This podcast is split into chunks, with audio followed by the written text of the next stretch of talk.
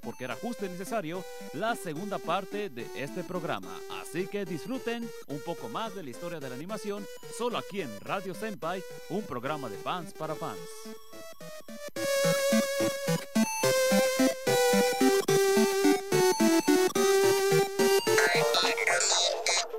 Momento de comenzar una nueva partida. Nueva partida. Misma meta con nuevas tendencias, anime, videojuegos, series y mucho más. Damas y caballeros, es hora del show. hora del show. Ahora estás escuchando Radio Senpai.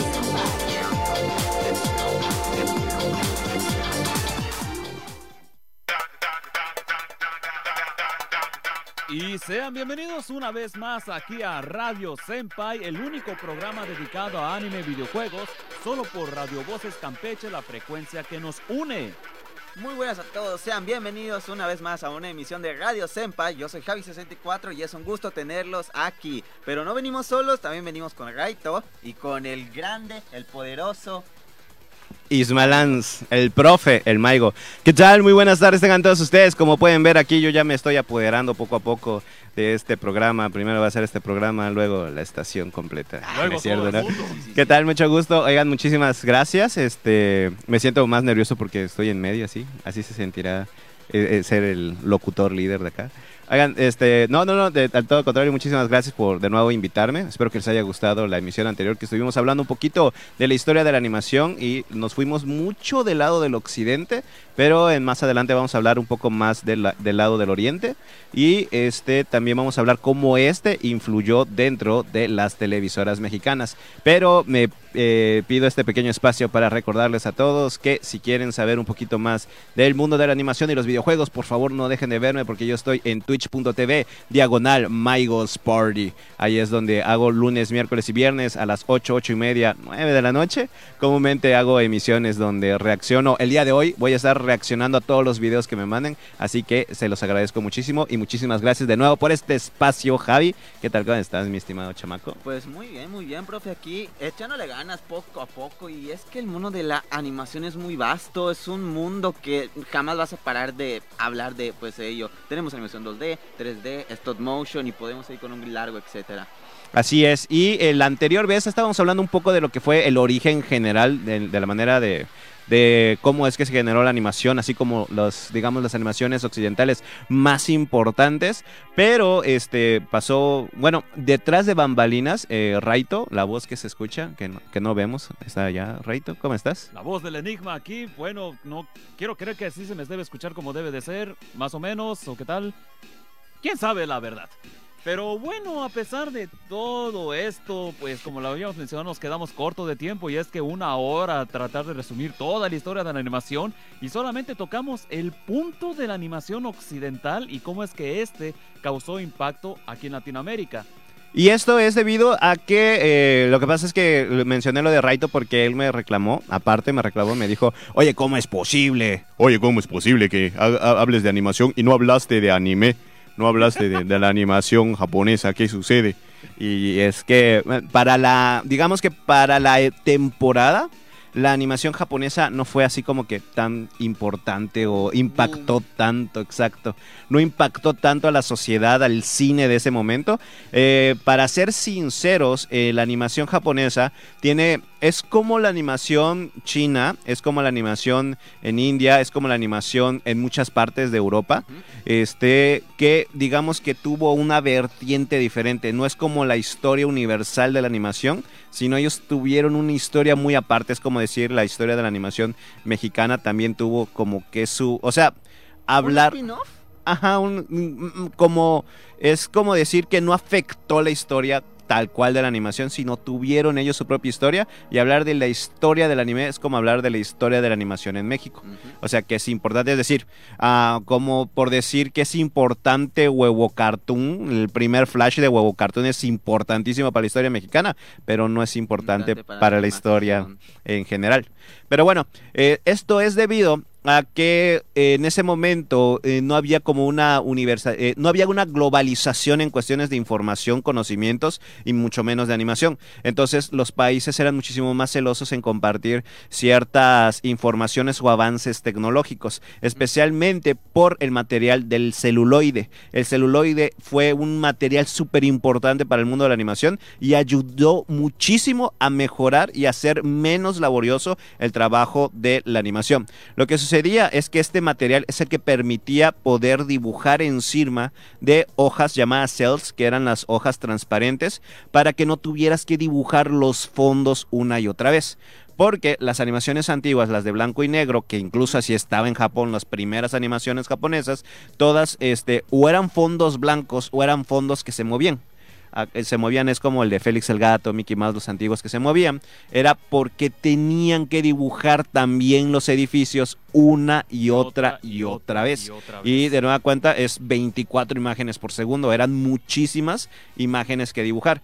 Entonces, en Estados Unidos desarrollan esta, e, este invento que son las hojas celuloides. Lo hacían con una forma en que tú lo podías pintar y este nada más era el mismo fondo, tenías solo que pintar un fondo y encima de él podías cambiar cada uno de los frames.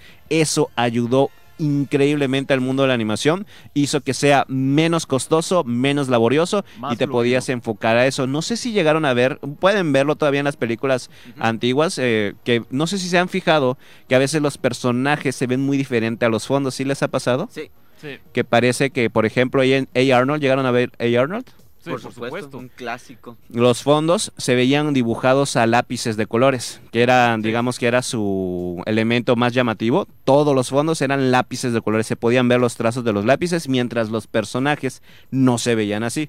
Es debido a eso. Si tú ves Blancanieves o Dumbo o Bambi, pueden ver que los fondos están hechos por pintura de acuarela y en cambio los personajes pues no se ven así. Eso es debido al celuloide. Y ese celuloide en el momento en que lo desarrollan en Estados Unidos no lo comparte, o sea, no, no, no lo comparte. Y especialmente porque por allá de la época este, digamos que hubo un conflicto bélico muy grande que hizo que se pelearan todo el mundo. Estaba peleado este, Japón, Alemania, Italia por un lado y el resto del mundo del otro lado. Como que no permitió el comercio del celuloide y entonces ese avance, ese, ese, todo ese tramo de la evolución se quedó estancado. O sea, realmente es una pausa enorme que tuvo la animación alrededor del mundo por ese celuloide tal cual. Es más, desarrollaron en, en, Japón, hay unos que se colaron y llegaron a ver y dijeron, ¡ay, se ve chido eso! Y este, yo quiero uno de esos. Empezó a desarrollar su propio tipo de celuloide, pero no fue sino hasta la Segunda Guerra Mundial que este, ya empezaron a hacer películas propiamente de animación, donde eh, creo que una de las más importantes, y lamentablemente ya no lo pueden ver o ya está súper censurado ahorita, es este Mickey's Attacks Japan. Sí, sí sé cuál es. Que dato curioso, ese corto sí, sí, se vio como una pues, inspiración para crear a Cuphead. Exacto, es, es una de esas. ¿Qué pasó, Reito? Sí, exactamente lo que acaba de decir Javi, que básicamente uno de los personajes es la, fue la inspiración para crear Cuphead. Este, e, esta animación que era mucha propaganda en ese momento, este, había demasiada propaganda militar. Eh, digamos que también fue una de las partes importantes en el mundo de la animación y más que nada en los medios de comunicación, este, eh, porque digamos que es aquí cuando se adquiere el cuarto poder este, perdón por desviarme allá, pero es que es muy importante la cuestión de la Segunda Guerra Mundial, porque es ahí cuando se dieron cuenta que podías influenciar a la gente, podías este, adentrarte a las ideas y los podías bien informar o mal informar. encontraron una manipulación mediática que ese es el, de ahí viene el cuarto poder, porque a través de los medios eh, eh, puedes manipular las masas y la animación fue una forma de poder hacerlo. Pero bueno, para ir un poquito más rápido, este, en Japón empezó la cuestión es de este, hacer animaciones eh, de propaganda política. Sus primeros cortos, si, tú buscas en la historia universal de la animación, los primeros cortos, primeras películas animadas de Japón son pura propaganda.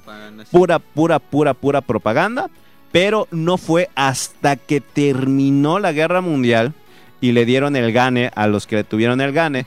Y Estados Unidos, como ganador de la guerra, como, uno de los ganadores directo de Japón, es cuando Estados Unidos da una gran influencia, manda un montón de cosas, porque mm, también no sé si saben esto, cuando hay este, en una guerra, este, le dan el derecho a muchas cosas al otro país, al país ganador. Estados Unidos es ahí cuando se convierte en una de las potencias más grandes del mundo y empieza a tener mayor influencia en Japón. Y curiosamente, esta unión entre la cultura japonesa y todo el poder de Estados Unidos hacen que ¡bush! Japón se vuelva lo que es ahorita. Es increíble lo que hace este Japón, que se volvió uno de los eh, países más importantes y con los adelantos tecnológicos más grandes. Y es cuando finalmente eh, pasan Blancanieves y los siete Siete enanos. Esa es la película más importante, primero porque es un largometraje, este, es el primer largometraje animado en ser un éxito. Sí, de nuevo, cuento una disculpa por no mencionar anime, por siempre mencionar a, a Disney. Es que quieras o no, Disney fue uno de los precedentes más grandes en lo que es animación y eso no se puede evitar. Y Quedamos- esa película fue muy importante porque eh, antes, como les había dicho en, la- en el capítulo anterior de Radio Senpai, estuvimos este, viendo que antes los cortos, eran cortos animados, los cortos de Tommy Jerry, los que veíamos antes, eh, los pasaban antes en el cine. Y Disney dijo, "O- oye Rey, o sea, el, el dinero no está en los cortos, el dinero está en la película. ¿Por qué no en cambio de hacer un corto, hacemos que un largometraje sea animado? Y todo mundo dijo, Walt Disney, estás bien loco, estás menso, ¿qué te pasa? Parker, ¿estás demente? O sea, ¿quién va a ver un largometraje completo animado? O sea, la, enloqueciste. eh, sí le- la gente, o sea, les dice, te van a reventar los ojos por tantos colores durante tanto tiempo. Y, y Walt Disney dijo, me vale, me vale, yo quiero hacer mi largometraje. Hagámoslo. Y, eh, y tanto, tanto fue que dijo, eh, ¿sabes cuánto va a costar una película? Dijo, me vale, me vale, yo quiero hacer mi película.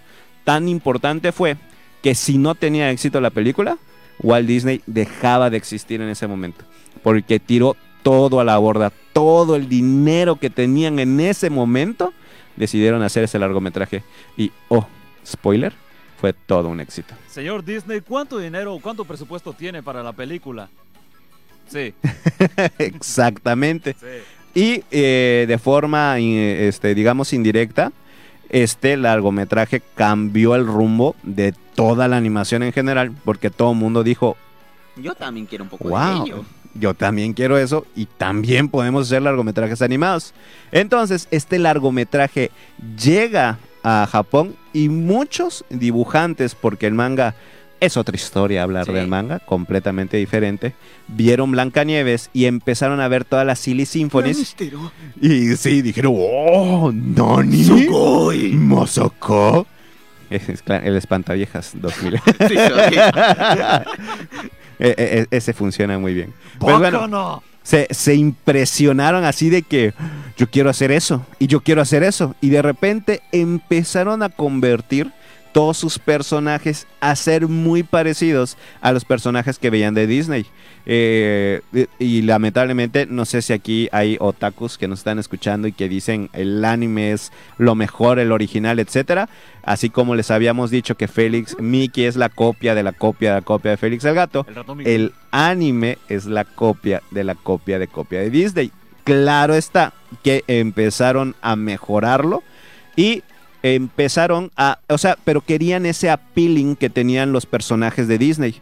Y es cuando transforman a sus personajes y un mangaka que se vuelve un productor animador importante que este muy aparte de que empezaron a eh, crearse estudios como Toei Doga que era es Toei Animation que es el la productora de cine de animación más importante de Japón empezó a haber un estudio de animación creo que se llamaba Mishu Productions no recuerdo bien este, ahí me lo pueden buscar, pero era el en- encargado de hacer animaciones eh, económicas, que se popularizó en Hanna-Barbera y Gamma Studios, que eran eh, esas animaciones estas, Sí, feas. sí.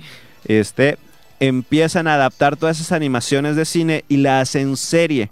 Y es allá cuando entra el que es conocido como el padre del anime, porque eh, él decide adaptar sus personajes y decide hacerlo que sean bonitos, cabezones y ojones como Mickey Mouse y compañía o los personajes de Walt Disney.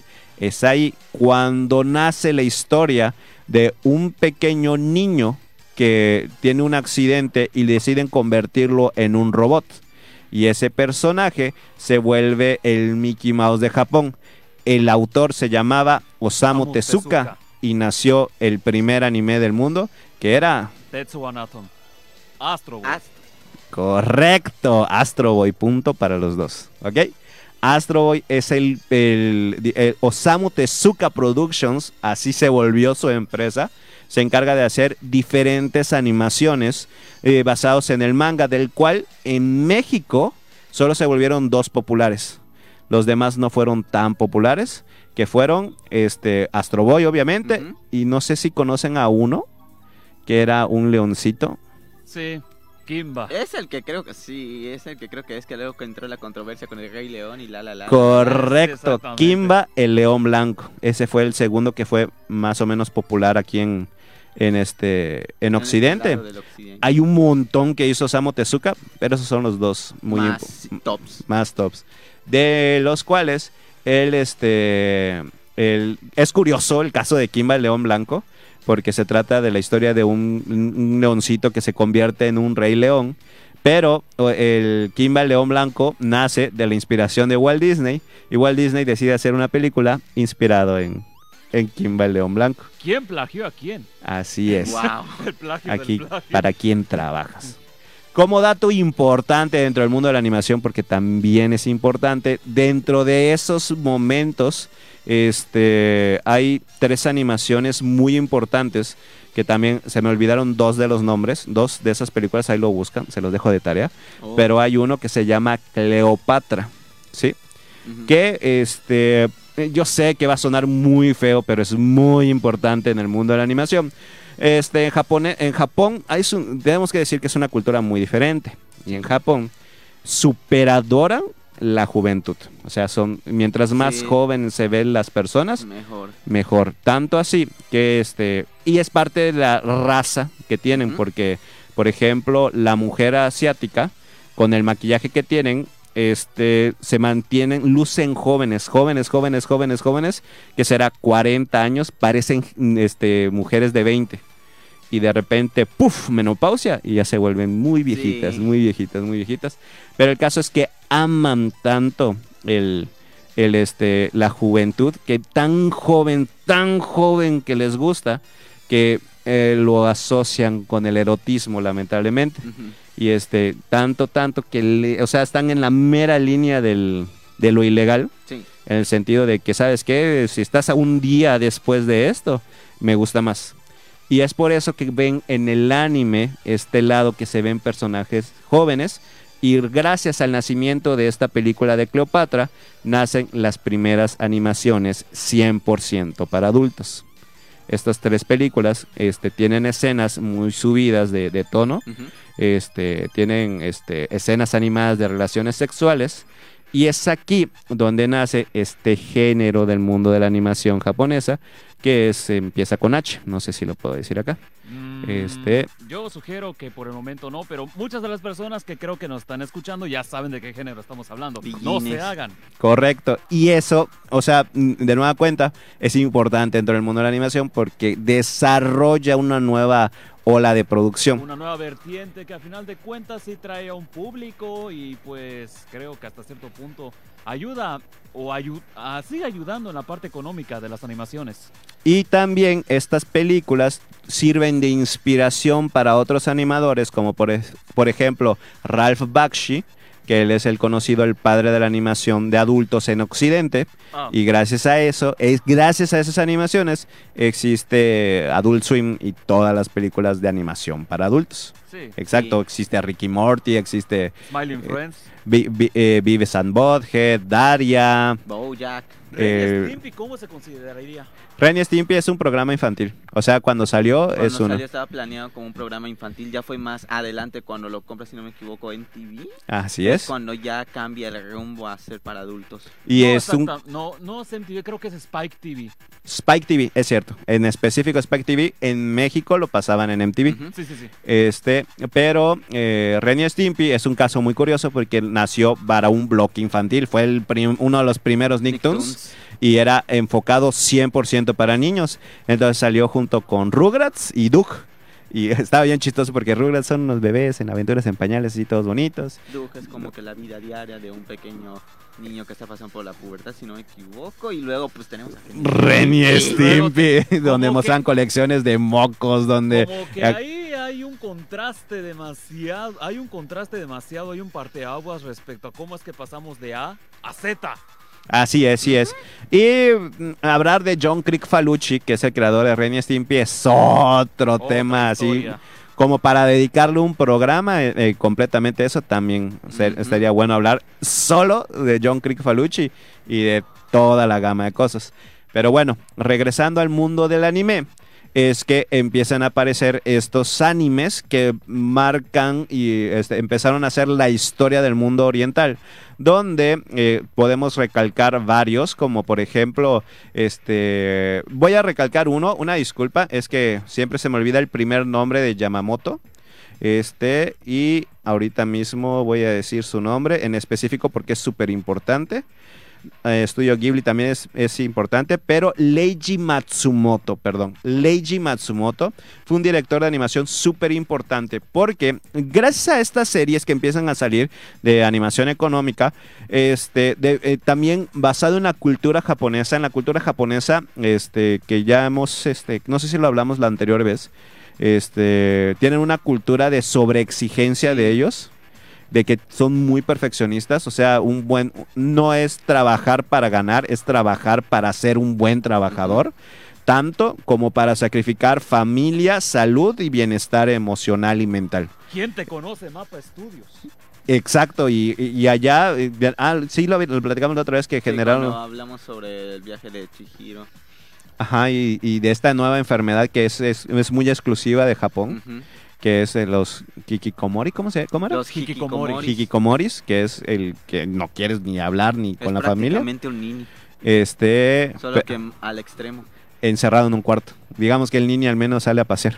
Que- Sí, sí. Quiero creer. Y, si tienen ese caso, por favor, externalo y consigan ayuda profesional. Ahí, para eso tenemos amados. Y este, saludos amados si nos estás escuchando.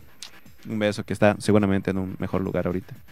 Este, eh, y ellos exigen mucho en cuestiones del dibujo. Y quieran o no, el dibujo dentro de la animación japonesa es muy superior a las animaciones este, occidentales. O sea, yo sé que habrán contrastes, pero es una exigencia que se hace en ellos, tanto que generan hasta burnout del mismo.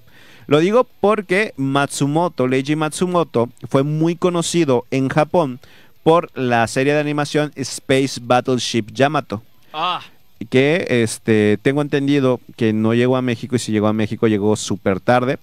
Pero es importante porque gracias a este anime, eh, tú Javi seguro no lo conociste, no habías nacido. Está en Este, un mejor lugar. en un mejor lugar. Este, eh, iba a decir un chiste, pero no lo voy a decir acá.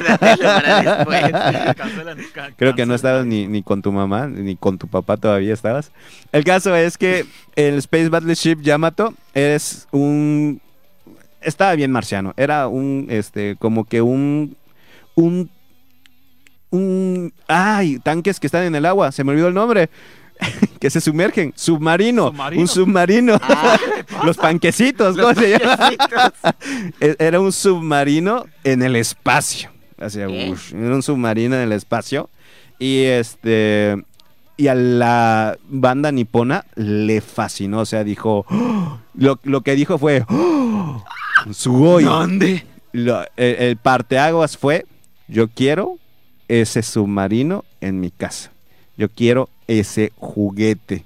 Oh, Y de ahí nació el vamos a meter un tanque, vamos a meter un barco, todos juguetes. Y fue que alguien dijo, estaría genial si en cambio de tanques hacemos un robot gigante. Y ¡Robot ahí es donde nace lo que creo que van a hacer.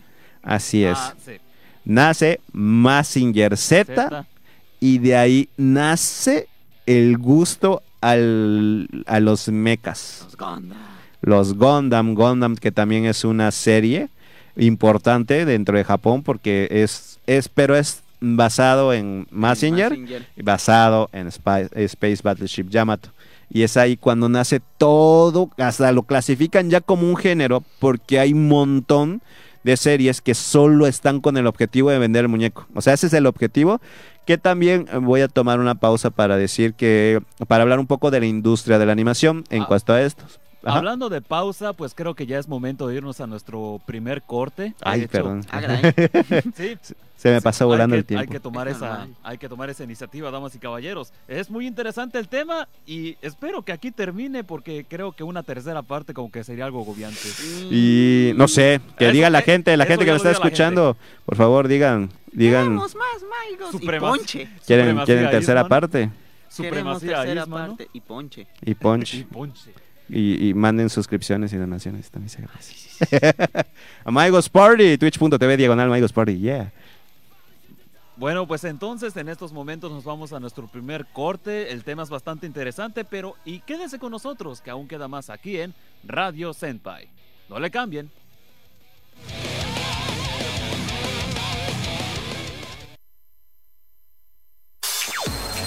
Transmitiendo con la fuerza de todas nuestras voces, Voces Campeche, la frecuencia que nos une.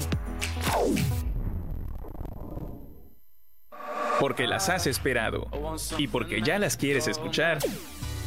Llegando y sonando. Escucha la música más actual de tus artistas favoritos. Llegando y sonando. De lunes a viernes a partir de las 5 de la tarde. Solo por Voces Campeche, la frecuencia que nos une. ¡Cámare, gámbaremo! Es hora de volver al show. Radio Senpai.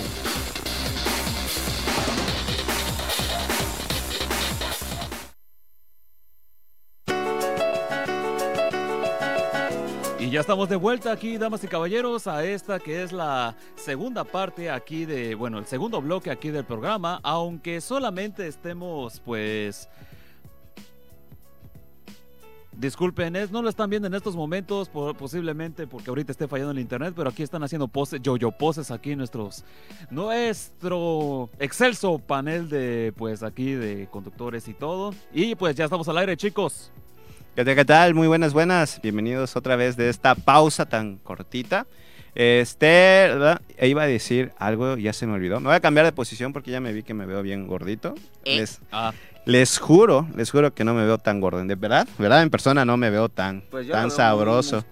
Ay, muchas gracias, muchas gracias. pues... Ok, este, estábamos discutiendo acerca de la... Iba a hablar sobre una técnica de animación, bueno, más bien una técnica de marketing para compra de películas y animación, y animación tiene mucho que ver con esto. Lo que pasa es que eh, comúnmente cuando hablamos de animaciones, este, tú, o sea, cualquiera de ustedes dos puede decir, cualquiera de ustedes tres que andan por acá, pueden decir, este, yo tengo una idea para una animación. Y tú vas y la entregas a una de las productoras. Y las productoras pueden decir, ¿sabes qué? Si me interesa por dos o tres cosas. Este, puedo, me puede gustar por el diseño de los personajes, me puede gustar por la historia, pero lo que más le interesa a las productoras es qué tan comercializable son, este, es tu idea. Y dentro del mundo de, la- de las series, animaciones, dicen qué tan toyables son es tu historia tu personaje.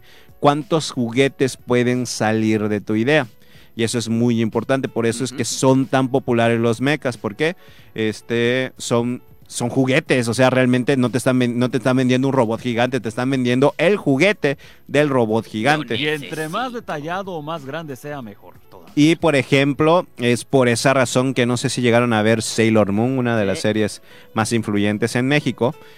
Todo lo que y siempre se me hizo, perdón por decirlo aquí, por decirlo ahorita, pero siempre se me ha hecho una tontería las cosas con las que pelea Serena. ¿sí? O sea, o, o- o con lo que se transforman. Porque, por ejemplo, es una pluma. Es- es una pluma, pero cuando dicen por el poder de Marte, transformación, es una, es una varita, es una pluma, pero nunca veo que la usen. O sea, nunca veo que hagan y empiezan a pintar. O sea, solo es una varita, pero tú lo ves y dices, eso nada más es para vender el juguete de la varita. Sí. Sí. O a veces tenía un cosmético, Serena, que lo abría y salía un, el cristal lunar. Y decía, eso también, o sea, no es, no es práctico. ¿Qué es eso? O sea, ¿qué es eso que siempre llevan? O sea, ¿por qué ese bastoncito en forma de luna? Luego es un, un santo grial, o sea, es, un, es un grial así con un palo. Y tú dices, no le veo lo práctico, o sea, ¿cómo lo usa Serena? O sea, mm, ¿le da macanazos a la gente o, o qué Bueno, onda? Sí, a un falta de niño pelea magia, con aún sirve como arma blanca. Pero puedo entender que sea, agarra la llave, espada y con esa le da ¿Y cómo de explicas a palazos. Cloud? ¿Cómo cargas Eh, eso? eh, pero es una espada, a final de cuentas, ¿qué es eso? Es una pluma, o sea, ¿para qué es? O sea, no le entiendo la función realista de ello, más que para vender. Exacto. Bueno, de hecho, ¿tú cómo podrías catalogar las armaduras de los caballeros del zodiaco? Hablando de Caballeros del Zodiaco, que ese es un tema que quería hablar este, en específico. Antes nada más, para terminar de hablar en cuestiones de la historia de las películas, y ya vamos a hablar de las series de anime en México. Este, porque tenemos que hablar de Caballeros del Zodiaco, súper importante. En- en, el anime en México. es súper importante el Caballero Zodiaco. Pero, este, dentro de los animadores, este, dentro de las series que empezaron a hacer, este, hay una, hay series, todas eran series económicas, con tremendos dibujos japoneses, o sea, los robots, aunque se movían todos feos, Mazinger Z se movía feo, los dibujos estaban, dibujo, ajá, o sea, brutal. eran muy pros. Bueno, el de Mazinger Z estaban bien feos. Pero bueno, este. Ay, por cierto, yo sé que Matsumoto no conoces por Space Battleship Yamato, pero Matsumoto, el creador del tanque de la galaxia, es también de La Princesa de los Mil Años. Muy popular en Japón. Digo, en México. En México sí fue muy popular, pero fue popular para, para mis papás. O sea, Wow. Ah, o sea, es muy, muy, muy, muy, muy vieja. Así No, no como- quise decirle a mis papás, están viejos, pero... pero Saluda a así como también para los papás o específicamente para las mamás y para las tías fue muy popular Candy para Candy. la generación X. O sea, era de la época de Candy Candy, la época de Heidi, cuando Sandy, estrenaron Candy Candy y Heidi. Nosotros conocimos esas series porque eran la repetición de la repetición. Sí. Como La Princesa de los Mil Años fue popular, pero no tan popular, no lo repitieron, por eso no lo alcanzamos a ver. Ah, Pero bueno, y si no lo conoces, la última producción, una de las producciones más populares de Matsumoto, fue el- el- una serie de videos musicales que eran de personajes, eran marcianos azules, Ah, ya sé que eran de dos DJs de Francia. Sí. Se acercaron a este a- a productor y le dijeron, oye, es que queremos que este disco suene como algo nostálgico. Y como ellos crecieron viendo a un submarino en el espacio, le pidieron a, es- a- a ese director que produciera, porque hiciera, que hiciera la producción de sus videos musicales.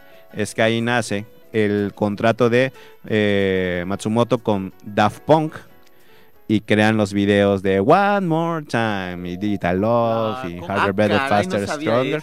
La y nace- Interstellar, la Interstellar 5555. Exacto, Interestela 5555 nace y es ese, ese diseño de los personajes es de Matsumoto.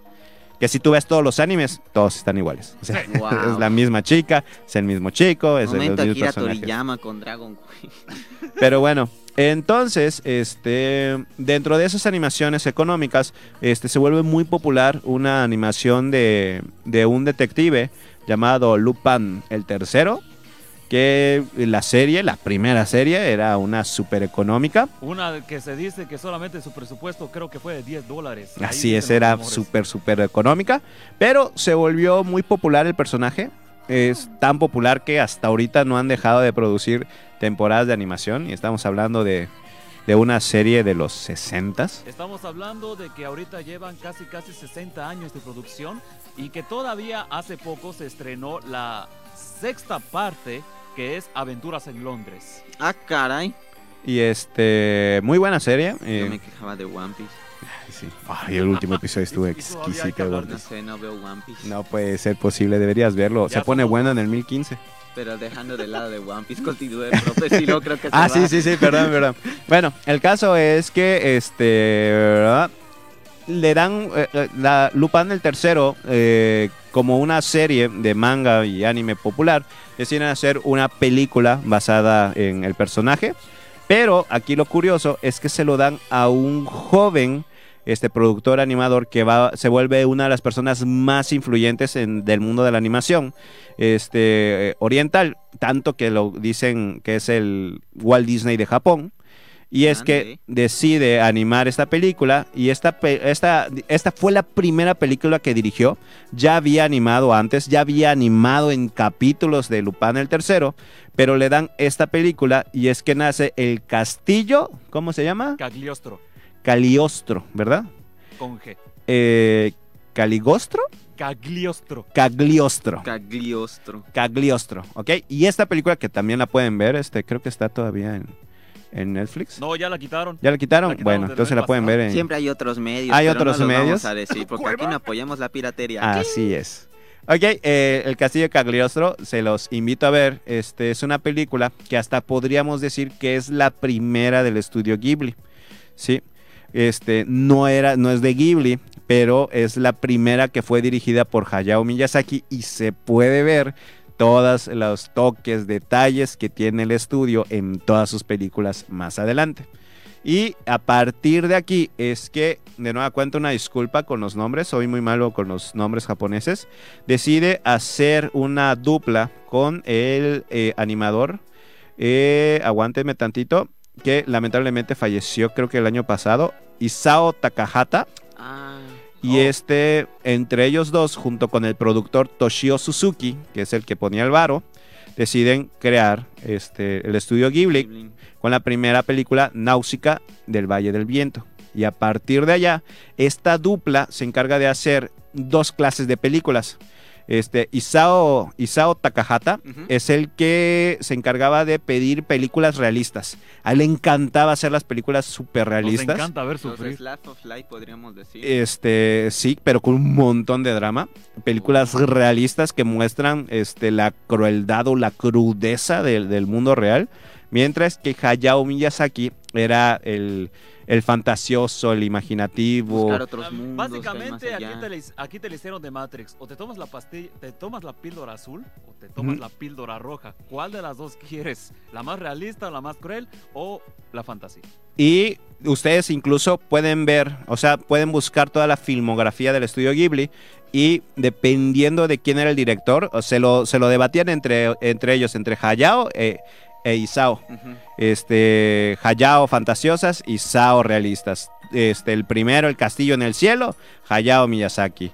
Este, ni, este, Recuerdos del Ayer, Isao Takahata. Porco Rosso, Hayao Miyazaki. Pompoco, Isao Takayasa. Y así, Susurros del Corazón. Este, ah, mira, este es un nuevo director.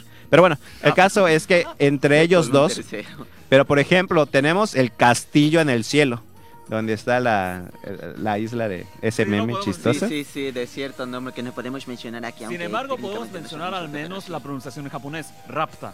Raputa, ¿ok? Rapta. Este, el castillo en el cielo, súper fantasioso. En medio de ellas, la tumba de las luciérnagas. Oh, no. Y después mi vecino Totoro, ¿ok? E- Entonces, así vean qué tan contrastado es el, el estudio Ghibli.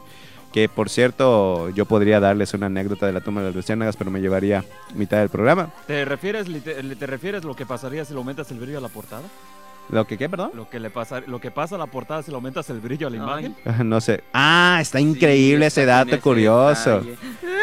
Duele. Este- No sé si quieren que lo comente o adelante. no. Adelante, cuenta el dato curioso. Bueno, lo que pasa, chicos, es que si ustedes le aumentan el brillo a la portada de la tumba de las luciérnagas, básicamente en el cielo lo que vamos a ver es un avión y miles de balas, y que no, no, no fue que eran eh, luciérnagas, sino que eran las balas que se estaban tirando a través del cielo, porque eh, durante esos acontecimientos estamos hablando de la Segunda Guerra Mundial. Correcto. La tumba de las luciérnagas, tremenda película, hermosísima. No la vuelvo a ver. Solo la vi una vez en la vida. Es una de las películas que me ha afectado emocional y físicamente, puedo decir. Este, exactamente. E- ese dato curioso es que el, el póster original se ven a dos niños que están jugando en una noche entre luciérnagas. Pero si tú le subes el brillo, vas a ver que hay, no son luciérnagas. no son luciérnagas, son misiles que está tirando los aviones de la guerra. Son bombas, ¿ok? Este, eh, muy buena película, La tumba de las luciérnagas. Eh, se las invito a ver, eh, especialmente el Día del Niño. Eh, no es Solo si son demasiado sen- sensibles tengan a alguien a su lado. Pues Ah, bien, eh, el estudio Ghibli hace su propia historia del mundo de la animación. Que como dato curioso, que no sé si han visto ese, ese meme, la otra vez lo platicé con unos amigos, este, ahorita está a punto de caer, está en un punto crucial Estudio Ghibli, justo, justo ahorita, porque Hayao Miyazaki se salió por millonésima vez Eh, porque quiero decir que Hayao Miyazaki, aunque es un maestro, ha creado historias y, y ha creado mundos imaginativos. Es una persona muy nefastita. O sea, De sí es muy nefasta. De hecho, a él le dan el crédito de su típica frase: el anime fue un error. Anime was a mistake. Que eso fue una... O sea, transgresaron lo que había dicho. Realmente no era exactamente eso. Pero... eh, y es un dato muy curioso. Lo, lo comparan mucho con Junji Ito. que Junji Ito es un artista manga de horror. Sí. hace cosas así grotescas y de terror, muy, muy, muy fuertes. Pero él en persona es, es muy amable, es Muy- tierno, Es muy rehumilde. de es hecho. re humilde, es así como que, Mm, ah, ve lo bello de la vida, se pone orejitas de gato, se pone, Se pone a bailar. ajá, fotitos, de- ustedes van a sus Patos. redes y con gatos. Y Hayao Miyazaki que crea un mundo hermoso, bello, de colores vivos, hermosísimo, fantasioso. Él es el que dice la vida es un asco, me caen mal todos, se fuma, está todo el día molesto, está harto. Este que, la- lo analizamos la otra vez y yo considero que es una forma de reflejar lo que ellos trabajan. Ellos trabajan en un modo de vida de que, por ejemplo, el otro dice que el mundo dibuja que todo el mundo es horrible. Entonces, cuando voltea a ver el mundo, dice no es horrible, es bello el mundo. Mientras El que mundo Hayao. Miyazaki hace tan bello su mundo que cuando ve- vuelve al mundo real dice no, Esto no es. e- el mundo es un asco, el mundo es, e- e- es horrible en, en general. Podemos Excelentes gráficos, un pero... reflejo de su otra parte. Pero mira estos horribles frames. Exacto. Pero eh, lo digo por esto porque ahorita este Hayao Miyazaki siempre es de que esta es mi última película y me retiro. Y se retira Y vuelve. y vuelve para la siguiente película y dice, ay, esta película sí la quiero hacer. Termina la película y "Mm, ya me voy. Bueno, Sayao Miyazaki, ya decídete. Ya lo hizo cuatro veces. O sea, ya sí. Señor Miyazaki ya se fue por quinta vez. ¿Qué va a hacer? Pero, no volveré nunca. Pero esta última vez sí se me hizo muy feo porque esta película de una bruja pelirroja, esta sí está en Netflix, Ah. este, no me acuerdo cómo se llama la película, es la primera película CGI del, del estudio. Y esta es dirigida por el hijo de Hayao Miyazaki, Goro Miyazaki. Y esta película la iba a dirigir otro animador, Ujú.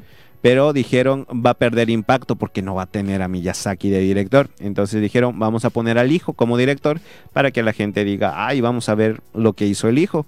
Y cuando Hayao Miyazaki se enteró que su hijo iba, dijo, no tiene ni los años, ni la experiencia, ni el trabajo, no va.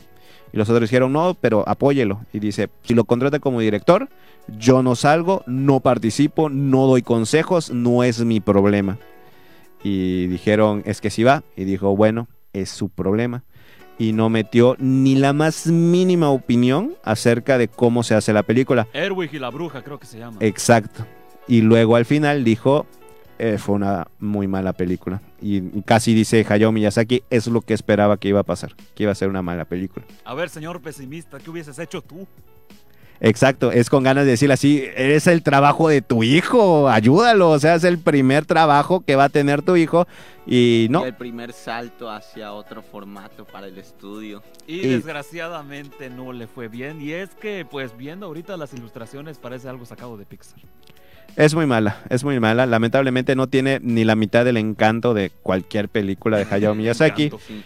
Y lo peor de todo es que Hayao Miyazaki está en contra del CGI. Siem- siempre considera que es muchísimo más emotivo eh, las animaciones 2D, los dibujos.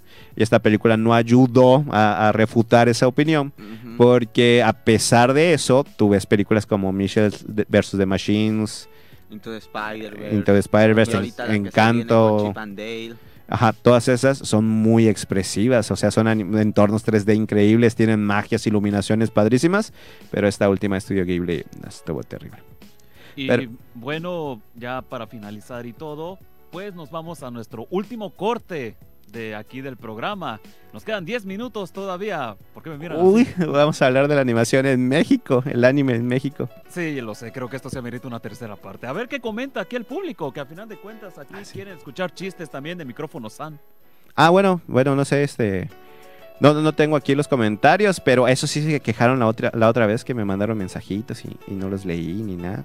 Pero Hola, bueno, Juanpi. mientras aquí nuestro excelso panel de estrellas está aquí viendo los comentarios y todo, vámonos a nuestro último corte aquí del programa. Recuerden, este es Radio Senpai, el único programa dedicado a anime y videojuegos aquí en la ciudad de Campeche, Campeche, y que lo estamos transmitiendo directamente en Voces Campeche, la frecuencia que nos une, por el 920 AM, zona norte del estado de Campeche. No le cambie, no se vaya, que aún continuamos con más información apenas regresemos de estos cortes.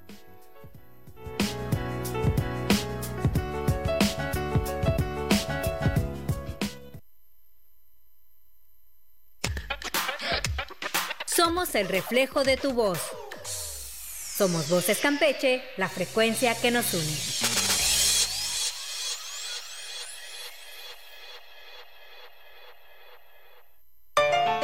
Llegó la hora de bailar. De salsa y bachata. Encuentra a tu pareja y déjate llevar. Siente el ritmo de lunes a jueves en punto de las 2 de la tarde. Solo por Voces Campeche, la frecuencia que nos une. ¡Gámbare, gámbare, bo! Es hora de volver al show. Radio Senpai.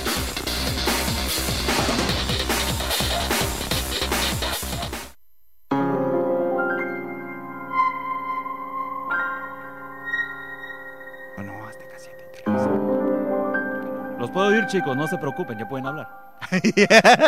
Ojalá que no haya escuchado lo que no a decir. Ok, súper rapidísimo. Vamos a hablar de la animación japonesa en México, ¿ok? Este... eh, estamos hablando de los años 90, ¿ok? Todo esto estaba pasando en cuestiones de los 70s, 80s, etcétera, etcétera. Pero el anime, este, había dos empresas muy importantes en México en el mundo de la televisión, que era así, este, súper, súper, súper importantes, y estaban peleando en cuestiones de la audiencia de quién se quedaba con quién. Es cuando el canal, la televisora más importante eh, de México, eh, ¿Cuál de las dos? La más importante, Ah, ok, ya. la que tiene la rosa de... Sí, de- lo sabemos. Ajá Sí. este, decide de tener un canal exclusivamente para películas para adolescentes y niños. Y empieza a hacer un horario completamente infantil. Empiezan a hacer, ¿saben qué? En las mañanas vamos a hacer horarios, así programas infantiles. Y en las tardes, toda la programación hasta en la mera noche, hacemos para jóvenes. Y es ahí cuando empiezan a tirar series como Garfield y sus amigos. Empiezan a hacer este. ¿Quién, teni- ¿Quién se quedó con los derechos de Nickelodeon? No me acuerdo. Em- Ah, Empezaron a hacer este, esas animaciones de Cartoon Network, Nickelodeon, de, exacto. este, Tiny Toons. Fenomenoide, etcétera, etcétera. Entonces, eh, había una pelea en cuestiones de la audiencia. Y era tan grande la pelea que empezaban a conseguir animaciones de otros países. O sea, literalmente agarraban de cualquier país y decían, ¿sabes qué? ¿Cuánto me cobras? Yo te pago las, las emisiones. Y empezaron a traer animaciones francesas, canadienses, europeas, etcétera. Y traían un montón. Y empezaron así este, a traer varias, varias. Pasaron el Conde Pátula, este, incluso llegaron a transmitir aquí con Dorito. nada más para que se hagan con Dorito. Estuvieron las de Nevana, las de Dick Studios. trillizas. Este, y, o sea, son un montón de, de varios lugares. Y entre ellos se colaron animaciones japonesas. Y empezaron a traer animaciones como Heidi, como Candy Candy, como, como Remy, este, Sandy. Bell. Sandivel creo que no era 100% japonés. Era- No, no, no, sí, es japonés, Sí. pero no tenía manga, sí, cierto. Es cierto. ¿Ok? Y empezaron a hacer estos. El, el caso es que el otro canal, el, el- el de- el- el otro estudio, el, el- el segundo, el que pasan este, un concurso de chefs, Sí. e- ese estudio. Y que también podemos escuchar como voces como Martinoli, nada más para que se... Entonces, este, decide, para que vean qué tan diverso era la programación, en ese entonces la animación más popular en México, la animación más popular, era este, los verdaderos cazafantasmas. Ah, Era, la, sí. era la animación más vista en, en México en ese momento. Fue cuando entre las animaciones, este otro estudio decide traer un anime que este, estaba muy pasado de lanza, a diferencia de Estados Unidos. En Estados Unidos sí cuidaban mucho qué es lo que veían los niños. O sea, en, en Estados Unidos siempre han sido característicos de que si es muy violento, vamos a bajarle la violencia, vamos a censurar estas escenas, estos personajes y así, así, así. Y entonces traen este una- un anime que cuando llega a, a Estados Unidos, Estados Unidos dice, oh my god, this is so much violence. Y agarran y, this is so violent. So Tanto, tanto que el anime quedó reducido en tres episodios. El anime fueron tres episodios de lo censurado que fue. Y México estaba tan aborazado y decía, es que necesitamos un éxito, no podemos dejar que los cazafantasmas sean lo mejor.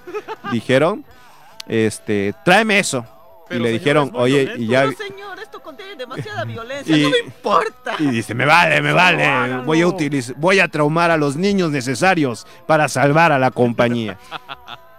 y es que deciden traer todos los episodios sin censura alguna y se convierte en el primer anime en ser todo un éxito en México. Fue el anime que provocó que el anime llegara a México. Antes nada más traían las, las telenovelas animadas, que eran Candy Candy, Remy, que a final de cuentas sí eran populares, pero no vendían mucho merchandising, o sea, no vendían más No que... vendía juguetes. Ajá, vendían libretas, vendían novelas, O sea, plumas, todo de papelería, ropa, calcomanías y así.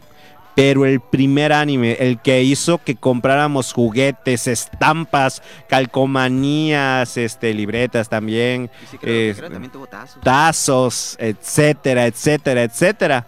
Porque trajeron la serie sin ninguna censura. Era- me encantaba porque eran 3 de la tarde tú, come- tú comiendo así, de chavito, tu cereal.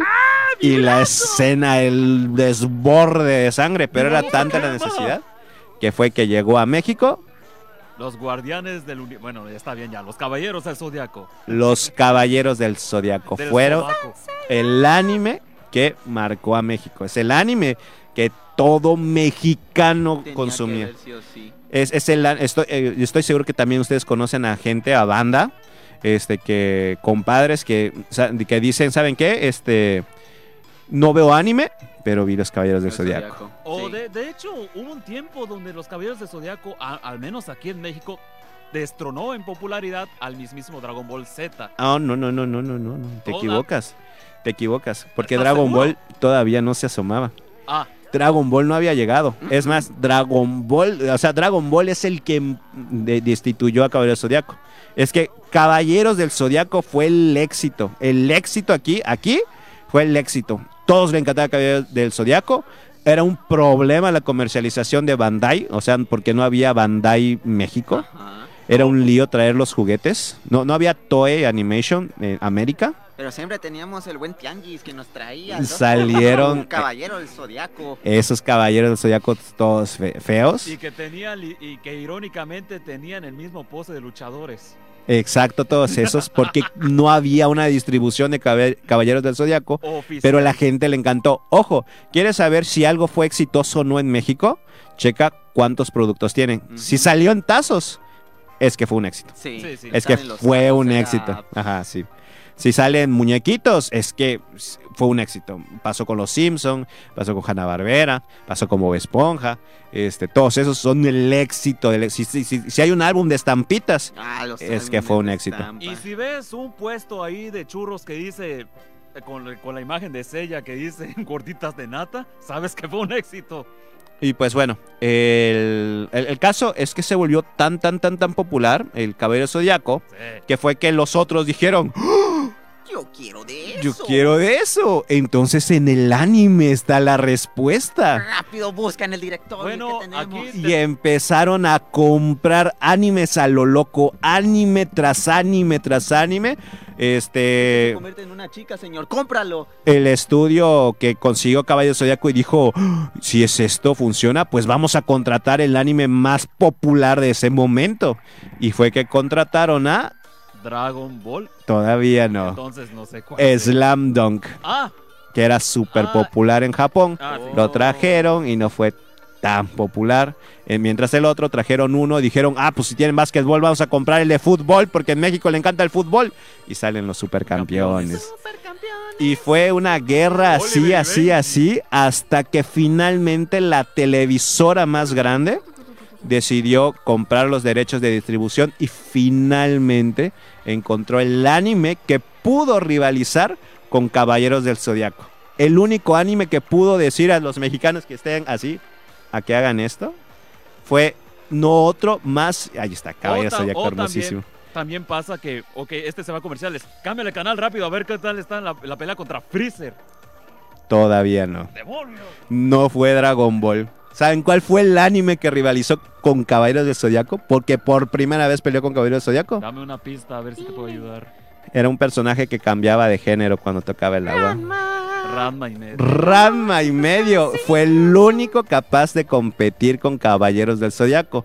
Porque sí, empezaron a transmitir Dragon Ball, pero Dragon Ball no fue la primera vez que emitieron Dragon Ball. Fue un rotundo fracaso en México. Rápidamente Ah. hablando, Dragon Ball antes no era conocido como Dragon Ball, sino como Zeno, y- Zero. como Zero y el dragón mágico. Correctísimo. Antes tenía un anterior doblaje, de hecho por Golden, no me acuerdo cómo se llamaba la empresa de doblaje, que ya dejó de existir antes de que naciera Intertrack Studios en ese entonces. Esa primera vez fue horrible porque en el sen- no pudieron vender bien los juguetes. O sea, no pudieron vender bien los juguetes de Bandai y no funcionó. Así que, dato curioso, Dragon Ball la primera vez que fue emitido fue un fracaso. Tuvieron que hacer un redoblaje y un esfuerzo para sacar este los este en lo que es Dragon Ball ahorita, pero si preguntan, los más importantes fueron Caballeros del Zodiaco y Ranma y medio. Eran los dos importantes. Bueno, desgraciadamente no pudimos esta vez. Nos quedamos otra vez corto de programa aquí.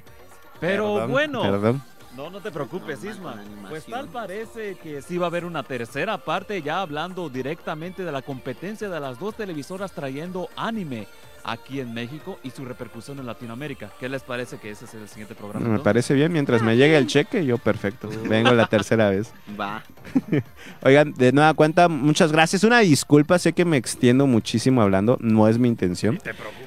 Este, y agradezco muchísimo a los que nos están saludando. Este, ¿puedo, ¿puedo saludar a algunas personas? Adelante. Ok, mando saludos a Jorge Faisal, te mando un besote también a Bitsy Cal- Cartones que nos están Hola, Bitsy. que nos están escuchando desde Chile, muchísimas gracias. También a Juanpi, Hola, que, Juanpi. que pertenece al Juanpi 99 Me en debes Twitch. Y este también aquí a Natalia que dice, lo espero para el debate, la próxima. Ay, ¿cuál debate? Pero no sé, con gusto estoy invitado. Si quieren debatir algo, con gusto yo, yo me aparezco por allá. Y de nueva cuenta, muchísimas gracias por el espacio. Este, si quieren seguir escuchando acerca de estos datos, no se pierdan este, mis transmisiones que son lunes, miércoles y viernes en twitch.tv diagonal Party. El día de hoy a las 8 de la noche vamos a estar reaccionando a diferentes videos. Ustedes suben el video y yo reacciono y platicamos. Si tengo chisme de eso, lo platicamos. Así que de nueva cuenta, muchas gracias por invitarme. ¿Algo que quieras comentar, Javi, antes de que nos vayamos? Pues antes que nada, muchas gracias por que, pues, quedarse aquí y muchas gracias al profe Isma por darnos un poco de su tiempo. Igual recuerden que las transmisiones se hacen los viernes y con repeticiones los sábados y nos pueden seguir en las, en las redes sociales